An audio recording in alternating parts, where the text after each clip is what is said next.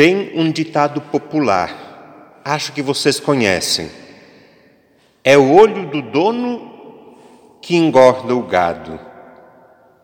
Significa que o boi, o rebanho, eles dependem muito da atenção e do cuidado do dono. A palavra de Deus que ouvimos nessa celebração diz algo muito parecido. Vamos lembrar? A leitura de Jeremias começa com uma advertência: Ai dos maus pastores que não cuidam do rebanho. E depois o profeta acrescenta palavras de esperança saídas da boca de Deus. Eu vou cuidar das minhas ovelhas. Haverá bons pastores que vão cuidar, alimentar e proteger o meu rebanho. Em seguida, no salmo, nós cantamos: O Senhor é o pastor que me conduz. Por isso, felicidade e todo o bem hão de seguir-me. A carta aos Efésios reconhece e proclama que Cristo é a nossa paz. Olha que interessante, a palavra paz é citada quatro vezes nessa leitura.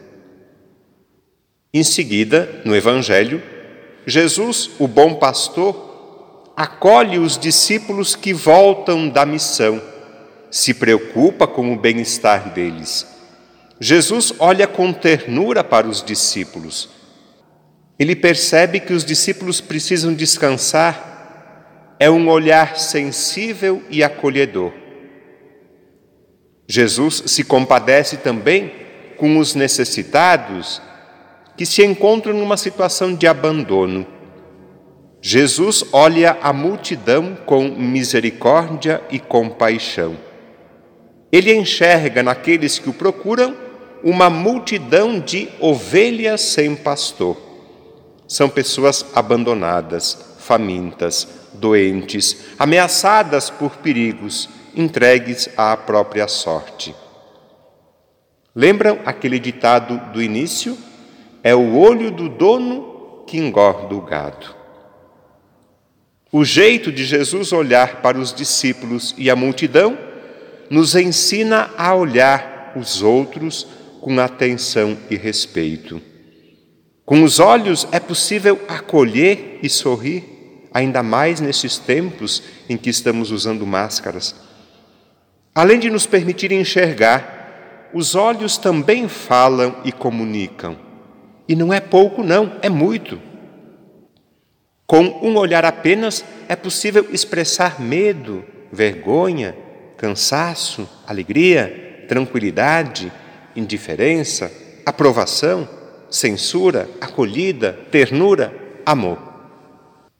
Conscientes então do poder e da força de um olhar, nos damos conta que precisamos educar, treinar o nosso olhar. Educar o nosso jeito de olhar para que seja mais parecido com o jeito de Jesus olhar para as pessoas e para a realidade que nos cerca. Educar, treinar o nosso olhar para vencer a indiferença, o medo, a vergonha, para que seja capaz de acolher e expressar amor. Educar o nosso olhar para que seja capaz de entender o que não é dito por palavras. Educar o nosso olhar para que seja manifestação do amor, da ternura e da misericórdia de Deus. Como foi o olhar de Jesus, um olhar terno e misericordioso. Vamos agora fazer um exercício. Vamos sentir que Jesus olha para cada um de nós com ternura e amor.